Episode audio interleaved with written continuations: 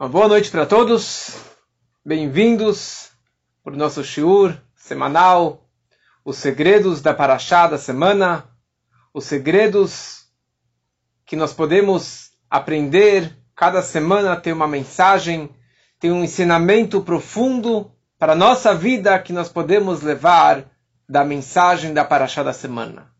E essa semana veremos uma mensagem incrível dessa Paraxá, Paraxá Vayetze.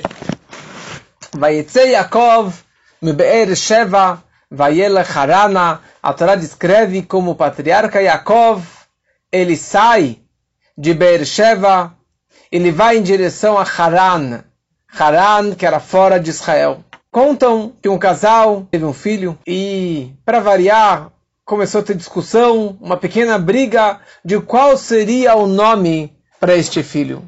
E o casal vai falar com o rabino.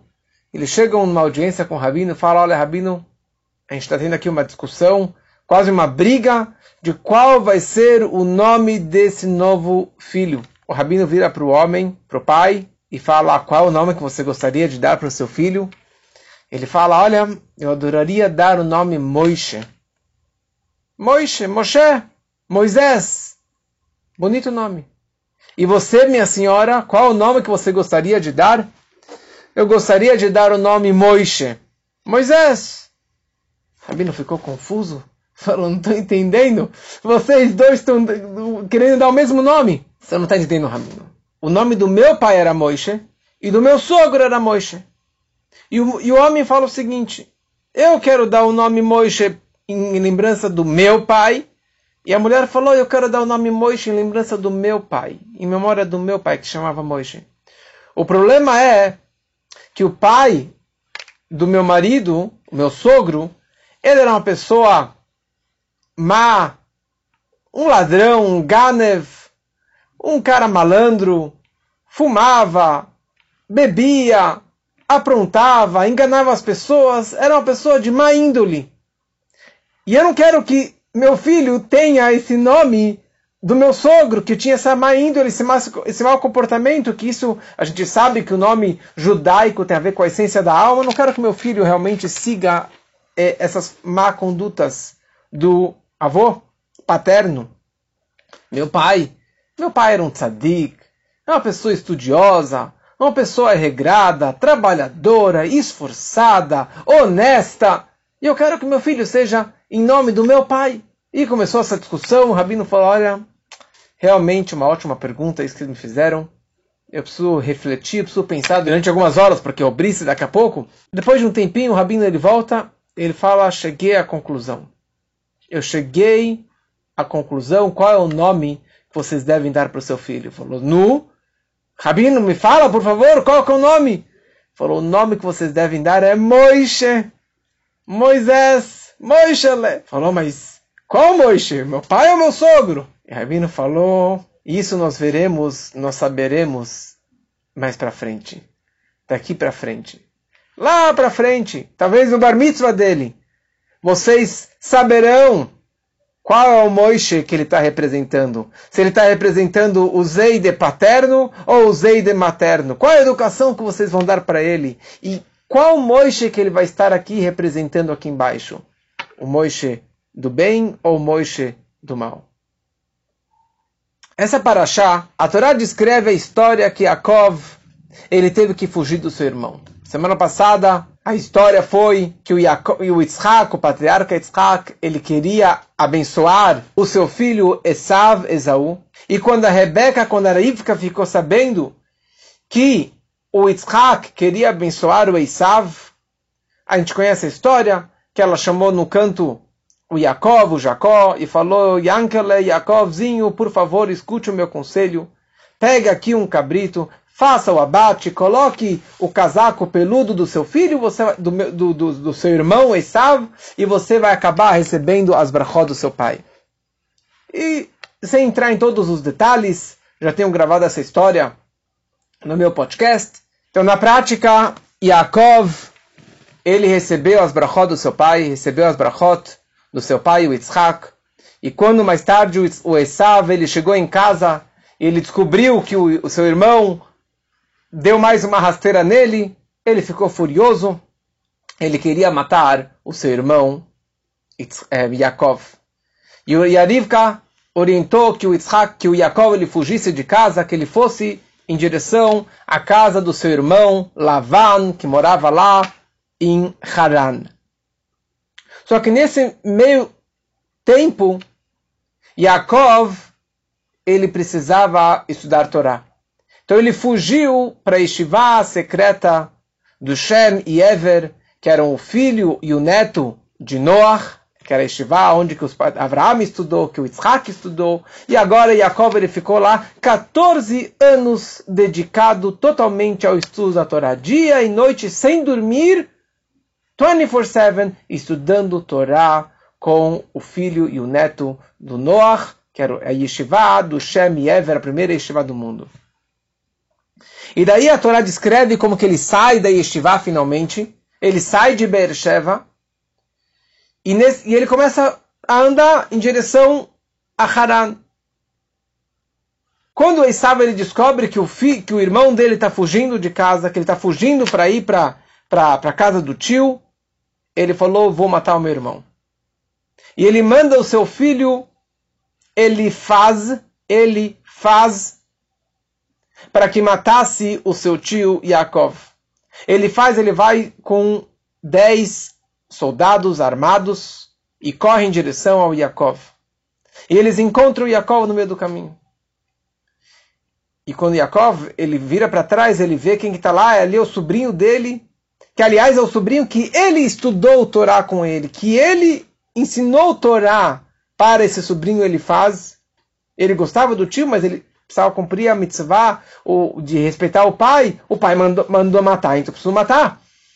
Ele estava lá com os dez soldados, pegaram a espada, já iam matar o Yaakov. O Yaakov, ele, na hora, ele teve uma ideia, ele vira para o sobrinho e ele fala o seguinte, a regra é, pela Torá, que um pobre que não tem nada, não tem nem roupa, não tem nem comida no bolso, não tem comida, não tem dinheiro, ele é considerado como um morto. Então leva, leva tudo que eu tenho. Leva meu dinheiro, que ele estava com uma fortuna, leva minha comida, leva minha roupa, ele ficou totalmente nu. E o Elifaz gostou da ideia, pegou tudo e acabou voltando para casa do Esav. O Esav ficou furioso, ele próprio correu atrás do Yaakov e na prática ele não conseguiu achar mais o Yaakov. Ok, o Yaakov ele continua a sua viagem. Por um lado ele chega até Haran, mas quando ele chega em Haran ele fala, uau, eu passei na casa de Deus. Eu passei em Jerusalém, passei no Monte Moriá e eu nem dei bola nem percebi nada, nem, nem parei para rezar para Deus. E ele decidiu voltar para trás, voltar para Israel, para ali rezar no lugar tão sagrado. Interessante que nem deram uma dica para ele, dos céus não avisaram ele: olha, aqui é um lugar sagrado, aqui é um lugar importante. Porque quando você começa a fazer uma mitzvah, lá de cima te ajudam. Mas quando você nem dá um pequeno passo para fazer algo de bom, uma pequena reza, um pequeno ato, lá de cima não te, não te dão nem nenhuma dica. E por isso que o Yaakov ele passou desapercebido, então não deram nenhuma mensagem lá de cima que ele precisava rezar naquele lugar. Mas quando ele deu um passo para trás e queria se reaproximar do lugar tão sagrado, então Deus ele encurtou o caminho fez um expressway para que ele voltasse até a cidade de Betkel. E ali ele parou. E Deus fez mais um milagre. Que a, o Monte Moriá de Jerusalém se deslocou até mais para o norte, em Betkel, e se juntou à santidade dessas duas cidades tão sagradas, para que ali o Yaakov ele rezasse para Deus. E ali ele fez uma reza. Ele fez a reza de Arvit. O patriarca Abraham instituiu a reza da manhã, Shacharit.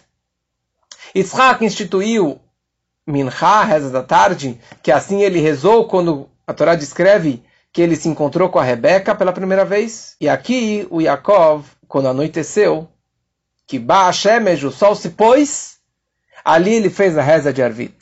Aliás, o sol se pôs em mérito dele duas horas mais cedo. Aquele dia teve 10 horas de dia ao invés de 12 horas de dia. quando o sol se pôs, ele fez a reza da noite. Ele fez o Shema Israel da noite.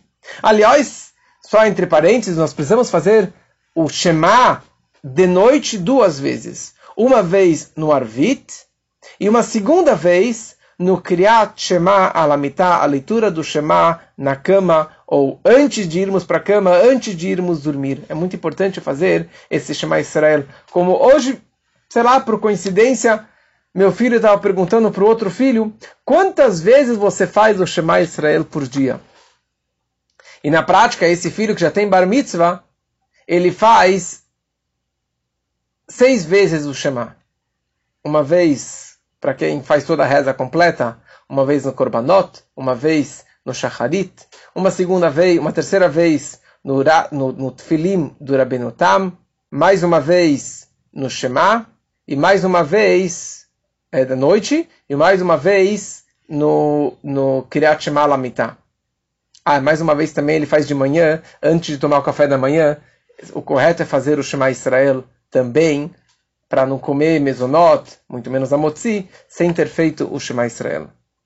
Mas voltando para a nossa história, o Jacob ele chega naquele local tão sagrado, que aqui tinha uma, uma santidade dupla, e ele deita para dormir, para descansar, e fala a Torá, Vaishkav Makomahu, ele deitou naquele lugar. Naquele local ele dormiu. Sim, naquele lugar ele dormiu. Mas os 14 anos que passaram, que ele estava na estivá de Shem Ever, ele não colocou a cabeça no travesseiro para descansar, porque ele estava dedicado 24-7 para estudar a Torá.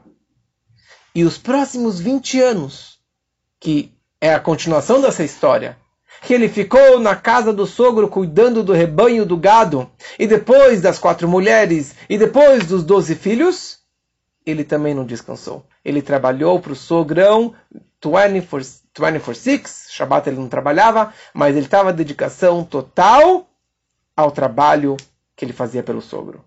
Naquele lugar, ele colocou a cabeça na pedra, e ele sentiu um, um sono tão profundo como se ele tivesse com, com, com um cobertor de pluma, com um travesseiro delicioso da náutica. E ali ele descansou. Mas antes que ele descansou, ele ficou preocupado porque tem muitos animais ferozes. Então ele fez aqui uma proteção para o seu corpo. Na verdade, uma proteção para a sua cabeça. Ele pegou algumas pedras. Tem discussão quantas pedras ele pegou. Ou que ele pegou três pedras representando os três patriarcas, ou que ele pegou duas pedras, porque representando que eu não quero ser que nem meu avô Abraão, que teve um filho que foi para o mau caminho, que era Ismael. O, o, o, meu pai Yitzhak, que teve um filho, que era Esav, que foi para o mau caminho. E eu quero que para mim seja uma pedra só. Ou seja, que essas duas pedras se unam como uma pedra só, para que todos os meus filhos, meus descendentes, possam seguir o meu legado, o caminho de Torá e de Mitzvot. E a opinião mais conhecida é que ele colocou 12 pedras. Ele queria que ele tivesse, ele estava rezando nesse momento, para que ele tivesse 12 filhos, conectados com as 12 constelações, as 12 estrelas, os 12 mazalot. E essas doze pedras, ou essas pedras, ele pegou do altar no qual ele foi sacrificado. Na Parashá de Akedah, na história do sacrifício do Yitzhak, quando que Abraão colocou ele sobre o altar para matar, para sacrificar o Yitzhak, o altar estava lá ainda. Porque aqui é o Monte Moriá, onde que ele foi sacrificado. Então ele retirou essas pedras do, do, do, do altar tão sagrado que ele foi sacrificado. É, e colocou essas pedras ao redor da sua cabeça. E as pedras começaram a brigar e discutir. Não as próprias pedras minerais, mas nós sabemos que cada criatura, até mesmo uma pedra, um mineral, ele tem um sar, um ministro, um anjo responsável por aquela criatura. Então aqueles anjos, ministros responsáveis por aquelas pedras, começaram a discutir eu quero que a cabeça desse tzadik, desse homem tão sagrado, coloque, seja, é, que ela descanse sobre mim. Não, sobre mim, não, sobre mim. Elas começaram a discutir. E Deus fez o um milagre que as doze pedras se juntaram e virou uma rocha, uma pedra só compridona. Isso representava também a reza do Yaakov. Por que não ficou de uma pedra virou doze? Não, aqui de doze pedras virou uma só pedra. A reza dele era que de doze filhos tivesse só uma opinião, um caminho, uma religião, uma união total entre os doze filhos. Aliás, eu ouvi uma coisa tão bonita semana passada, no congresso do Shluchim. O líder do Shluchim, Rabino Moshe Kotlarsky, ele falou uma explicação sobre a frase que o Esav falou para o seu pai. Quando o Esav descobriu que o Yaakov tinha roubado, entre aspas, a bênção do pai, ele vira para o pai destruído e ele fala para o pai, Papai, será que o Senhor só tem uma bênção para me dar? E o pai falou para ele, nem essa uma bênção que eu tenho, eu já dei para o seu filho, para o seu, pro seu irmão, para o Yaakov, e eu não vou dar para você. Que brachá uma só bênção, o Esav estava pedindo para o pai. Ele pediu para o pai, eu quero uma brachá de união unidade, uma união entre os meus filhos, que todos os meus filhos sejam unidos e que se amem, que se respeitem. E Yitzhak falou para o Esav, essa bênção para você não vou dar. Essa bênção vou dar para o Yaakov e para o Bnei Israel, para o povo de Israel, que todo o povo de Israel tem essa união máxima entre si. E aqui as doze pedras se uniram, que essa foi a bênção que o Jacob ele estava tanto rezando. Que aliás, eu falei isso aqui com meus filhos esses dias.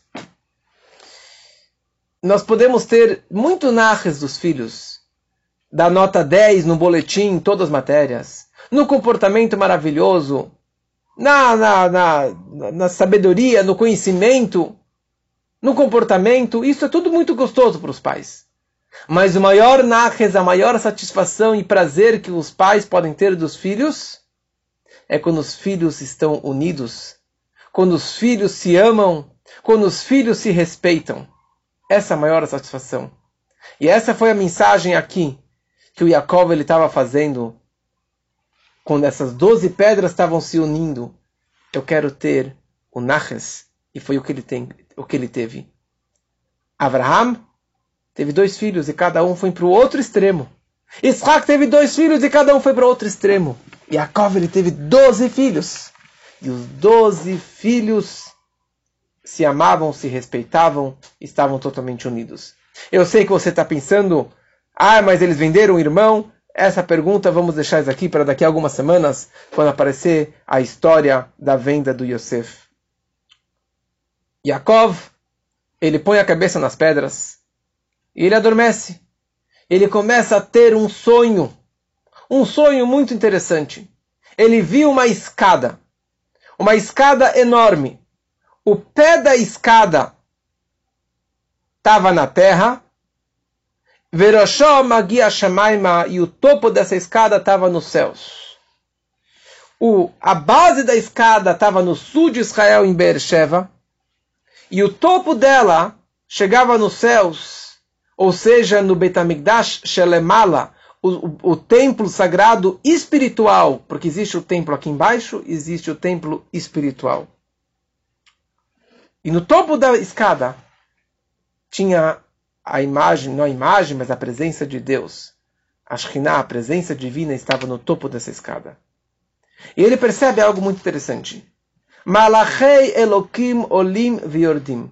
Os anjos celestiais estavam subindo e anjos estavam descendo.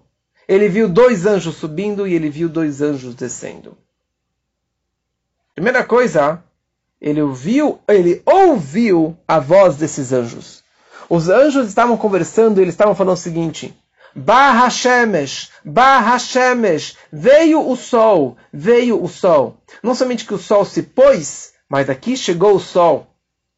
Porque Yaakov ele era chamado de sol, porque ele iluminava o mundo todo, fisicamente e espiritualmente. E essa escada, ela era muito grande. Essa escada ela estava baseada em três pés de uma cadeira.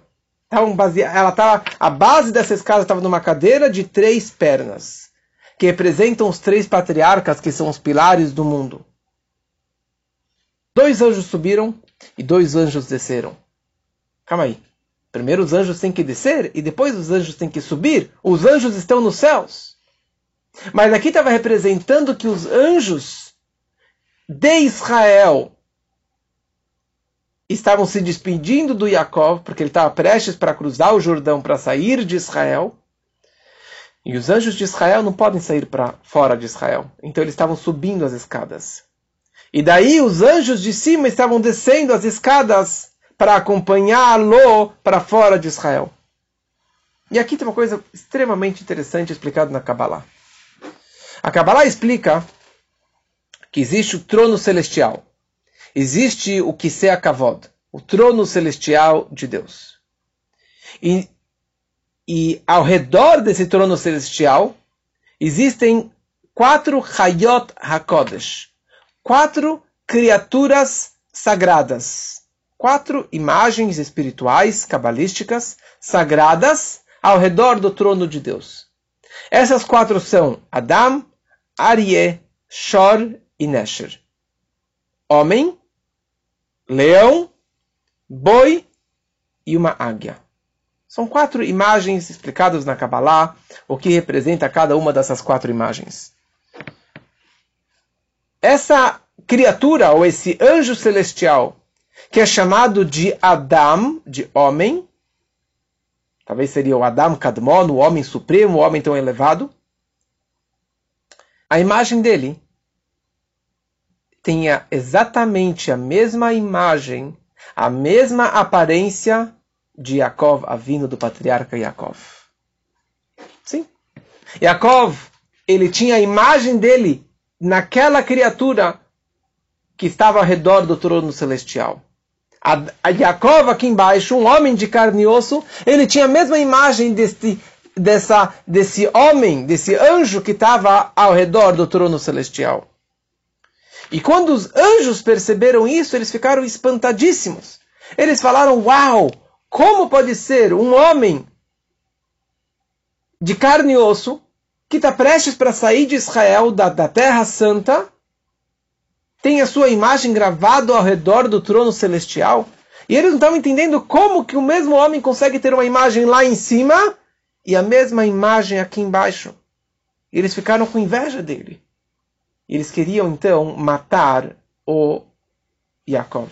Os anjos falaram: esse homem ele vai herdar o mundo todo. Os seus descendentes vão conquistar todos os outros povos, as outras nações. Daí vieram outros anjos e falaram, começaram a falar bem dele. E esses anjos eles começaram a subir para os céus, falando bem do Yaakov, porque eles viram quão belo, quão bem comportado, quão especial, sagrado é este homem aqui embaixo. Então eles subiram para os céus para dar um report, para dar um feedback de quão sagrado é este homem, para proteger que ninguém atacasse, ninguém ousasse atacar o Yaakov aqui embaixo. É isso que está explicado na Kabbalah e nos Medrashim sobre essa história do Yaakov. Quem são esses anjos? O que, que eles queriam? O que, que eles queriam fazer com ele? O que, que, são essas duas imagens que eles viram? O anjo lá de cima, o Yaakov lá de cima e o Yaakov aqui de baixo. Então o Talmud ele escreve, como falamos agora, mas fala um pouquinho diferente, que os anjos eles desceram para ver o Yaakov, a imagem do Yaakov aqui embaixo. E os anjos subiram para ver a imagem do Yaakov lá em cima. O que, que são essas duas imagens? O que, que os anjos eles estavam buscando aqui? Contam que o Rabbi Israel Mirujin, que no final que acabou sendo um grande, grande tzadik, um homem muito, muito sagrado, muito santo, muito sábio, quando criança no Heider, sempre que o professor estava ensinando a Torá, a Parashá da semana, ele sempre fazia as perguntas mais complexas. E ele fazia a pergunta que o comentarista Rashi iria fazer. Mas não porque ele leu antes da aula, porque ele era tão inteligente que ele conseguiu fazer essa pergunta. Quando chegaram nessa porção dessa paraxá, na história do sonho do Jacob, os anjos subindo, os anjos descendo. O mestre já parou a aula e ficou olhando para o garotinho, Reb Israel Mirujin, esperando a pergunta dele. E o garoto não perguntou nada. Falou, mas Israel, você não tem nenhuma pergunta? Falou, Rebbe, pergunta? Sobre sonhos, não existe perguntas. Sobre um sonho, o Talmud escreve que é só uma imaginação daquilo que você pensou durante o dia, um reflexo daquilo que você falou durante o dia. Então você não tem que se preocupar. Eu não tenho perguntas sobre sonhos. Yaakov ele tinha duas imagens. Yaakov ele tinha uma imagem lá em cima e uma imagem aqui embaixo. Na verdade, todo ser humano, todo Yehudi, ele tem duas imagens. Ele tem a sua imagem como que é o seu potencial, como que a sua alma lá em cima, como que Deus enxergou para a tua alma, falou, a sua alma tem esta missão. E essa alma tem essa capacidade e tem esse potencial de superar todos os testes e dificuldades da vida.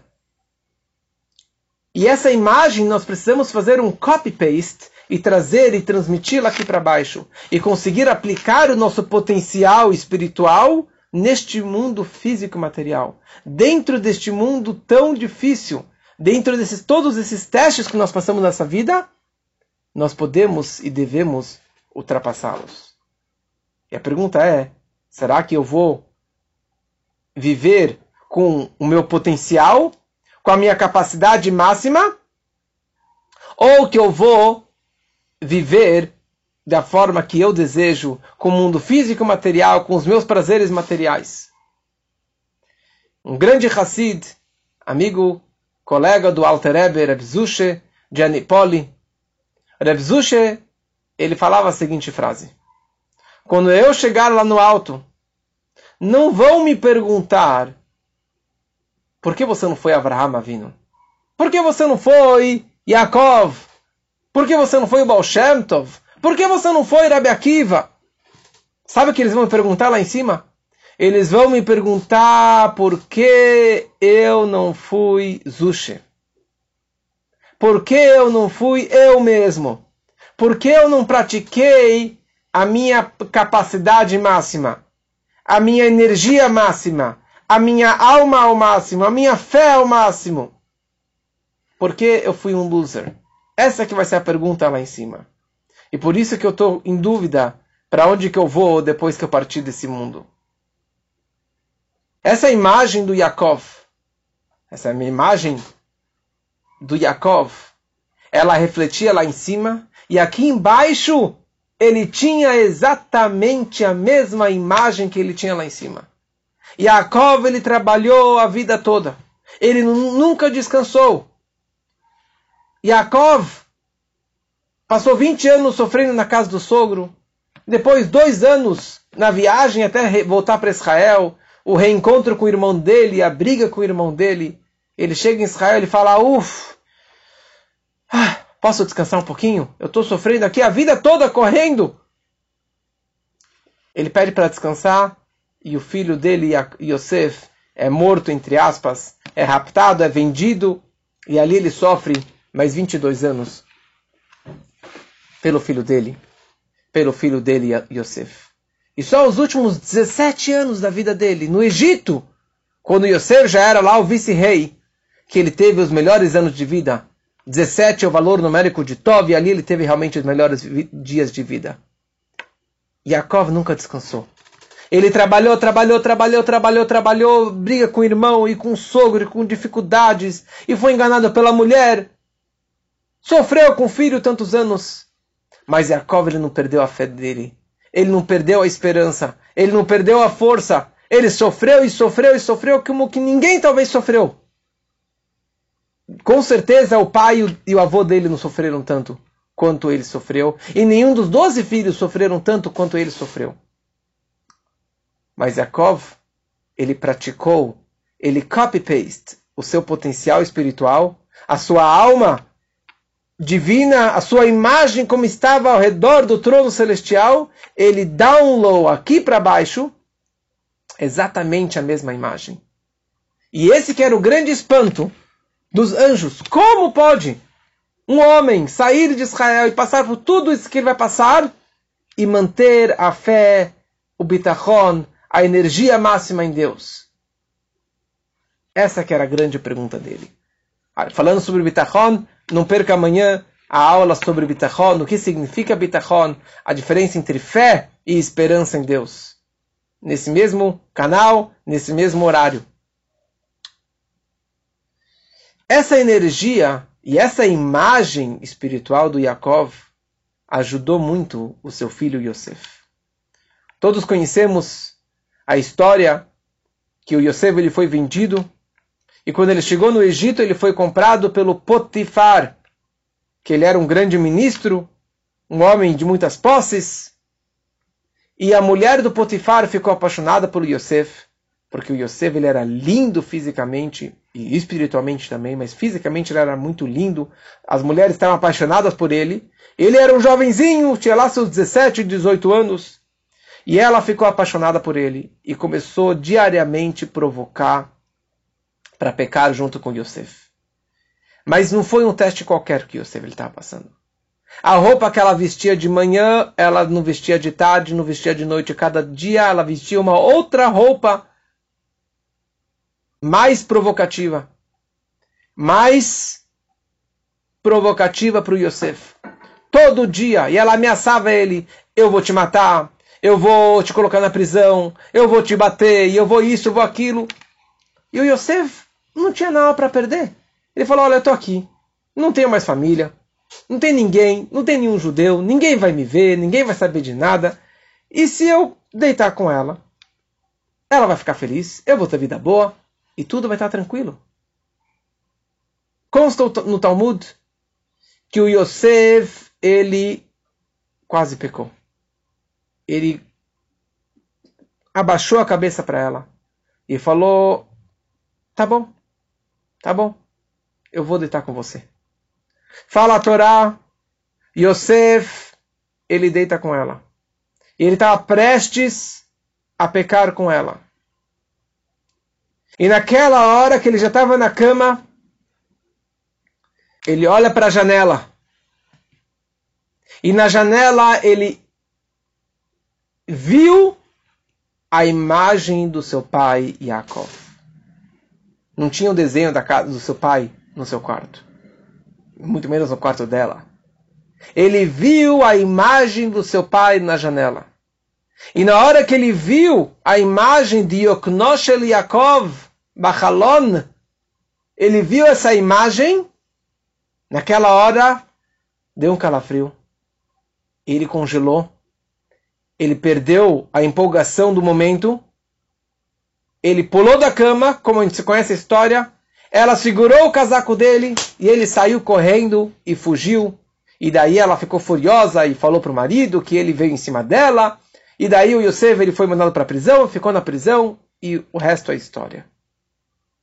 Naquele momento, Yosef estava prestes a pecar. Ele viu a imagem do seu pai. E daí que ele viu a imagem do pai dele? E o que, que isso ajudou para que ele se safasse, se livrasse desse grande pecado? Yosef ele viu a imagem do seu pai. Ou seja, ele viu a imagem espiritual do seu pai a imagem potencial do seu pai, que na verdade era a mesma imagem do seu pai aqui embaixo. Ele falou: Uau! O que, que eu estou prestes para fazer? Como que eu vou deitar com essa mulher? Casada? Não posso fazer isso. Ele entendeu nesse momento que ele iria estragar, iria romper a ligação entre a sua imagem espiritual e a sua imagem física ele iria atrás do seu Nefesh Abamit, do seu Yetzirará, do seu desejo momentâneo, e naquele momento ele estaria rompendo o seu connection com seu pai, com Deus e com seu potencial espiritual. Ele falou: Meu pai me ensinou que eu sou capaz de ter a mesma imagem o mesmo, o mesmo reflexo, a mesma aparência espiritualmente e fisicamente neste mundo físico. Os anjos não entenderam isso, mas eu entendo. Porque eu sou o querido do meu pai, eu era muito querido do meu pai. a toda a Torá que o Yaakov sabia, ele passou para o José, para o Yosef. E naquela hora Yosef largou a mulher, largou o pecado e saiu correndo. Foi preso. Mas nesse momento ele passou pelo maior teste da vida dele. Ele conseguiu sobreviver e ele se fortaleceu e demonstrou: sim, eu sou capaz de passar por o maior teste, por o maior prazer, por maior situação que seria prazerosa e talvez eu teria uma vida boa fisicamente, financeiramente. Eu seria, teria muito sucesso na minha vida, eu não ia ficar sofrendo na prisão tantos anos. Mas ele imaginou e ele teve toda a razão que ele estaria quebrando a sua conexão espiritual com o seu, com a sua prática aqui neste mundo aqui embaixo. Então aqui a Torá está nos mostrando qual é a grande tragédia do darwinismo, de Darwin, que criou para a humanidade. Tudo que está na Torá, nós devemos aprender uma lição para a nossa vida. Se você acredita na teoria de Darwin, você fala: Eu vim do macaco, eu sou uma criatura, eu sou um bicho, eu sou um animal, então eu não preciso ser um ser humano, eu não preciso viver com algo espiritual. Eu não preciso viver como um judeu com todo o meu potencial espiritual. Eu posso viver neste mundo físico material que nem qualquer animal vive. E aliás, se você olha para a rua, olha na televisão, olha na internet, você vê muita gente que vive que nem animal. Que ele come que nem animal.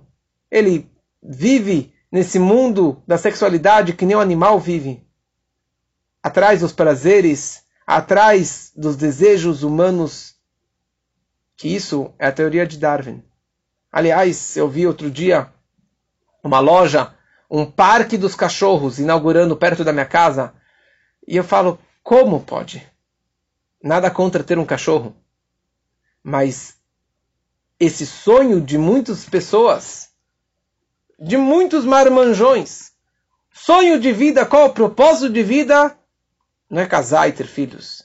É juntar com alguém, com alguém, não sei de que sexo, e ter um cachorro, dois cachorros, e comprar o carrinho de cachorro e passear na rua, no parque, com aquele cachorro no carrinho de bebê. Eu me dá um nisguito, me dá uma dor. Fala, isso é vida? É para isso que você nasceu? Para ter um cachorro e cuidar do cachorro que nem filho? E, dá, e, e na loja de, de, de, ração de cachorro que vem em bala, chiclete, pirulito para cachorro, essa que é a sua imagem de vida. Sim, muitos vivem dessa vida e estão felizes com isso. Mas você não vai ser Zusha. Você não vai ser nem yourself. O seu self-esteem está lá para baixo. Por isso que a depressão é tão grande. Porque não tem propósito de vida, você não tem propósito de crescer, você não tem propósito de se espiritualizar mais ainda. E de ser você mesmo, de ser um homem, um ser humano, e de ser um judeu conectado com Deus, com, expressar todo o seu potencial. Yosef, ele viu a imagem do seu pai ele viu a sua verdadeira imagem. Ele falou: Uau, olha só quem eu posso ser e quem eu estou prestes a, a, a virar. Não, eu não vou ser um homem atrás dos prazeres, das tentações e dos maiores testes que eu vou estar passando. Mas eu tenho uma capacidade enorme. Ele largou tudo que ele tinha lá, deixou a roupa com ela. E ele virou Yosef Atzadik. Ele é o único de todos os patriarcas e de todos os doze irmãos, que é chamado Hatzadik, o justo. Todos eram tzadikim, mas ele é o justo, porque ele passou pelo maior teste. Ele conseguiu expressar e viver com a sua verdadeira identidade, com a sua verdadeira, é, com a sua verdadeira imagem. Contam o camelo com a sua mãe camela. E o camelinho vira para a mãe e fala: Mamãe, posso te fazer uma pergunta? Falou: Sim, meu filho. Por que nós temos uma pata tão grande, com três dedões assim tão largos? Falou, filho, uma boa pergunta. Mas é porque nós caminhamos pelo deserto quilômetros e quilômetros e para não afundar na areia precisamos ter patas amplas, largas. Obrigado, mamãe. E por que nós temos essa, essa corcunda, essas duas corcundas nas nossas costas tão grandes?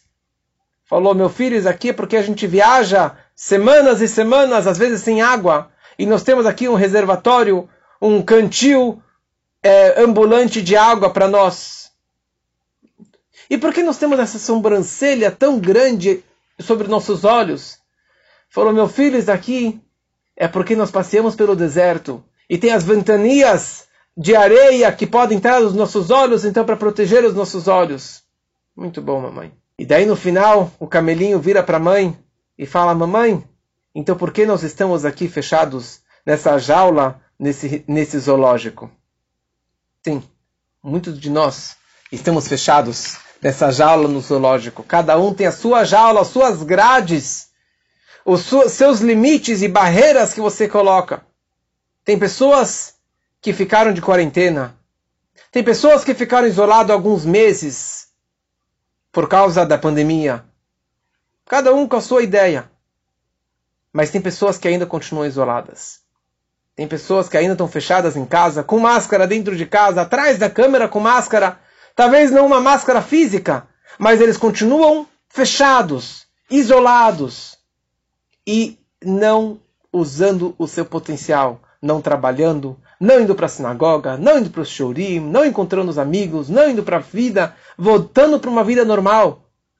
Fala Yaakov, fala Yosef, você tem o potencial de sair desse dessa quarentena, de sair desse isolamento e de expressar o seu potencial máximo até o fim. Tem uma explicação muito bonita do Baal Tov sobre o inferno. O que significa o purgatório? O que significa Gehinom? Muita gente tem medo do Gehinom. Que imaginam que vai ter lá o diabo com aquele garfo de três, de três pontas e vai ter lá um forno, uma, uma fogueira esperando ele para cremá-lo no inferno. inferno não é um lugar físico. Inferno não é lá embaixo e o paraíso não é lá em cima. O paraíso não é gelo e o inferno não é fogo. Explica o Baal Shem Tov o que significa o purgatório? O que significa Gehinom? Gehinom é a alma que passa pelo Gehinom. O sentimento do Gehinom é o seguinte: quando a alma parte desse mundo físico, eles mostram para ela, por um lado, uma, um vídeo de tudo que ele fez durante a vida, tudo que ele aprontou durante a vida, e na verdade mostram para ele um vídeo, um filme da sua imagem suprema da sua imagem espiritual que estava gravada do lado do trono celestial. Quem eu esperava que você fosse? Quem você tinha o potencial de ser e de se expressar? E olha só, você passou por essa situação e você pisou na bola. Você passou por essa situação, você tinha força, olha só, você tinha a força, a capacidade de passar por esse teste e você escorregou. E mais uma vez, e mais uma vez, e mais uma vez. E esse inferno significa essa vergonha. Quando a pessoa está com vergonha, ela fica vermelha. E muita vergonha, ela fica queimando de, de raiva ou de vergonha. Isso significa o inferno. Isso significa o purgatório. A vergonha que você foi um loser. Que você não usou a sua capacidade ao máximo. Zushe, por que você não foi Zushe? Então Deus estava em cima da escada na hora do sonho do Yaakov. Porque Deus estava sobre a escada, mostrando para ele, Yaakov, você tem a capacidade de atingir o topo dessa escada. Você atingir o topo do Everest. Você atingir o seu potencial máximo. E ao mesmo tempo, Deus estava no topo da escada para esfriar aqueles momentos de dificuldades para ajudar e dar um, um, um empurrão naqueles testes e nas grandes dificuldades da vida. Na nossa vida, nós podemos também levar isso aqui para o nosso dia a dia. Em qualquer situação. Nós, como pais, como avós, como educadores, como coaching, como rabinos, ou para mim mesmo, em qual imagem eu me enxergo? Qual é a imagem que eu enxergo nos meus filhos? Porque muitos pais, quando olham para os filhos, só enxergam com o olho esquerdo. Só enxergam o filho que está aqui embaixo, que aprontou, que quebrou o vaso, que tirou nota 4. que não passou de ano, que brigou, que é malcriado. E se apegam nessa imagem do filho aqui embaixo e não enxergam o potencial dele lá em cima.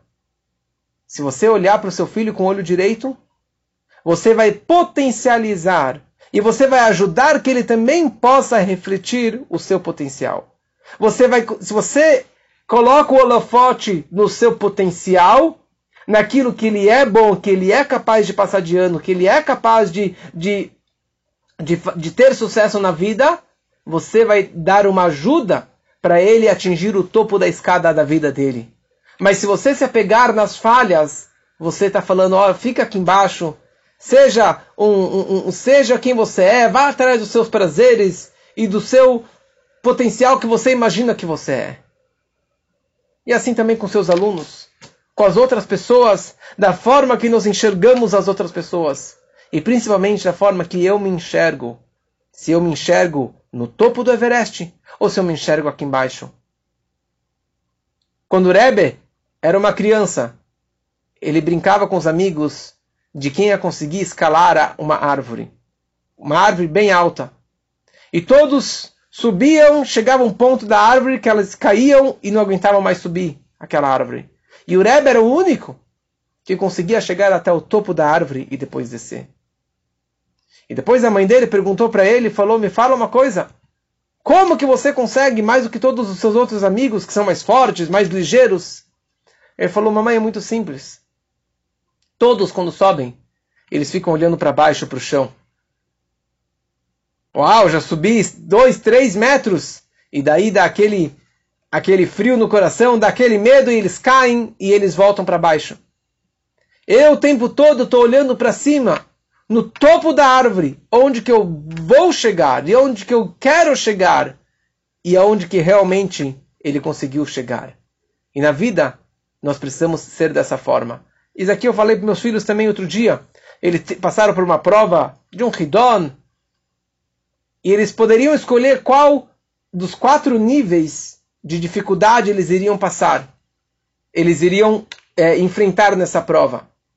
Pode colocar no nível 1 para tirar 60, ou tirar 70, ou 80, 90, sei lá, 70, 80, 90 e 100. Ou 95. E daí eles falaram, bom, a gente vai escolher o número 2, número 3. Eu falei, não, coloque o número 4. Porque se você se posicionar que você vai brigar para ganhar 90%, 95% na prova, daí você vai tirar aquilo um pouquinho a menos. Mas se você se, se seu foco, se o seu target é ganhar 80, você vai ganhar 70. Você vai ganhar menos. Você tem que ter um auto autoestima. Você tem que ter esse self-esteem que você pode ser o máximo, o seu máximo, o seu melhor. Como que o Alter Ebe dizia, que quando você enxerga um outro judeu, você precisa enxergar cada pessoa, uma expressão muito cabalística da Hassedut que fala no Marshavah Hakduma Deak. Você deve enxergar aquela pessoa como que ele estava no pensamento supremo do homem supremo, ou seja, como que Deus enxergou aquela pessoa. Não como que você está enxergando com seus olhos carnais, mas como que aquela pessoa é no potencial dela. Que possamos viver dessa forma enxergar os outros dessa forma e com certeza assim poderemos usar ao máximo e ser Zushe, e ser você quem você é de verdade e termos uma vida feliz com muita saúde, se Deus quiser.